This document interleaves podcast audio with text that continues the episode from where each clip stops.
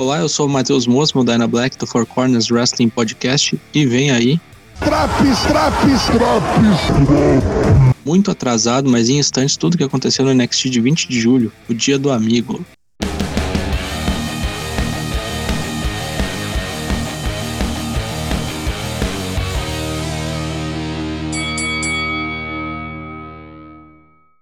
O programa começa com Samoa Joe ensandecido em cima do ringue, chamando até a quarta geração da família de Karen Cross pro fight. Joe tava suando pra caralho e proferindo palavreado pouco amistoso. Nisso aparece William Regal, diz que Joe tem que se conter, já que ele não foi contratado como lutador. Joe fala que foi agredido na luta da semana passada e Regal tenta passar pano dizendo que Karen Cross atacou o juiz e não a figura de Joe. Nosso gordo quase manda o patrão tomar no cu depois que ele ouve essa pataquada. Regal diz que vai tomar umas providências, mas o mingau tá bem azedo. Luta 1. Kushida e Bob Fish contra Tyler Rust e Roderick Strong da Diamond Mine. Completando a treta da semana anterior, quando o pessoal da mina de diamante atacou Bob Fish após o combate, nessa semana tivemos a luta entre as duas duplas envolvidas naquele rolê.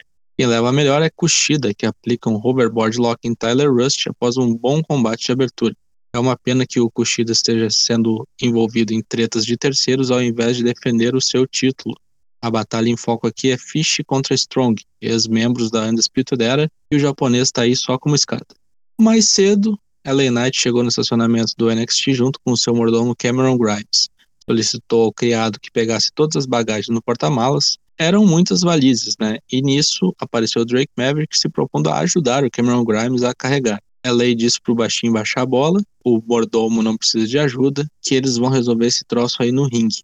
Cara chato, hein?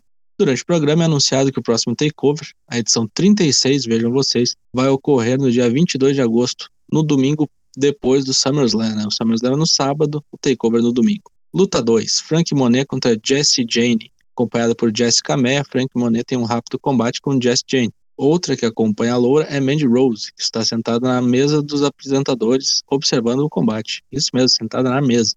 A luta termina após um Road to Valhalla aplicado por Monet, o Palácio Guarohara. Bronson Reed é entrevistado por Wade Barrett. Ele é perguntado sobre o seu combate com Adam Cole na próxima semana. Isso aí não foi uma burrice. E Bronson diz que para enfrentar os melhores ele tem que provar o seu valor, né? É o lema de Ric Flair. Para ser o melhor tem que vencer os melhores. Luta 3: Kyle O'Reilly contra Austin Theory. Boa luta com vários elementos de submissão. Aparentemente a onda de azar do The Way continua, pois Kyle vence o combate, deixando Teoria atordoado. Esse combate foi bem legal. Mariachi Madness Musical.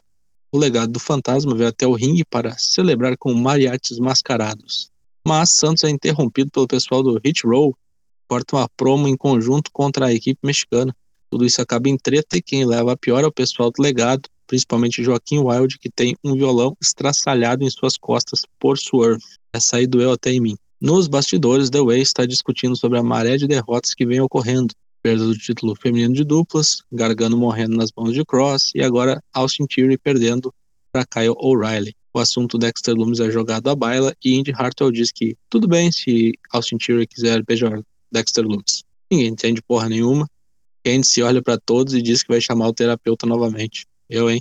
Luta 4, Breakout Tournament, primeira rodada. Under Chase contra Odyssey Jones. Promovido claramente como o novo Mark Henry, Odyssey Jones vem até mesmo vestido com o uniforme da Nation of Domination, os hits de 1997. Uns golpes meio furados, até temerários, como uma queda de pescoço de Chase do lado de fora do ringue, mas nada muito comprometedor. Porém, achei meio disparelho o combate. Vitória de Odyssey Jones após um slam meio enjambrado, e ele avança para as semifinais. MSK é entrevistado por Mackenzie Mitchell sobre o que está por vir. Eles dizem que não sabem muito bem o que está por vir, até que são interrompidos por um vídeo do Imperium, diz que quer devolver a seriedade à divisão de duplas. O pessoal da maconha então diz que agora sabe o que está por vir. Por falar em duplas, Pete Dunne e Oney Lorcan querem resolver as suas pendências com Timothy Thatcher e Thomas Ciampa na próxima semana. Vem chumbo grosso aí. Luta 5. LA Knight contra Drake Maverick não valia o título do milhão. Luta que serviu apenas para mostrar a rivalidade velada de Grimes e LA Knight, além de ficar o tempo todo se distraindo com a forma como seu mordomo segurava o cinturão do milhão. LA toma um roll-up maroto de Drake e perde o combate. Ele fica puto com a derrota e ataca brutalmente o baixinho, obrigando o seu criado a também mandar um socão. Relutante, Grimes nocauteia Drake Maverick, saindo muito contrariado com a sua própria atitude. Luta 6, Main Event, NXT Women's Title Match. Raquel Gonzalez, a campeã, contra Zali, a desafiante. Dakota Kai no corner só de olho, hein? A luta foi boa até que chegou um momento em que Raquel Gonzalez meteu um Vader Bomb na chinesa. Não sei se era kayfabe ou não, mas entrou até médico para atendê-la. Uns minutos de tensão no ar. Depois que Zali foi liberada pela equipe médica, ela só levou um lifting power bomb e foi pinada logo em seguida. Raquel retém o título e a traição de Dakota Kai parece cada vez mais próxima. Depois do combate, Samoa Joe aparece e obriga Karen Cross a vir para o ringue resolver de uma vez por todas esse jogo de gato e rato. Cross aparece no telão e diz que ele está no comando e faz o que bem entender. Ele pode ir para onde quiser com o título e agir conforme achar melhor. Tipo, matar William Regal, que está no chão, nocauteado, comendo asfalto. Karen Cross ainda pergunta se Joe acha que ele está no controle, entra no carro e vaza, pro desespero de Samoa, que vai até o estacionamento para acudir o seu chefe todo filho da puta atirado no chão. E assim termina esse episódio com cara de filme do Super Cine.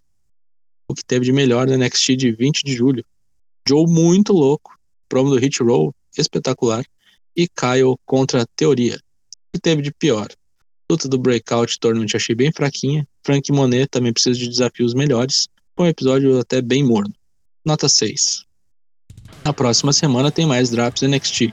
Ouça também as edições do Raw, do Dynamite e do SmackDown. Lives terças e quintas, 8 da noite, em twitch.tv barra ForceWP.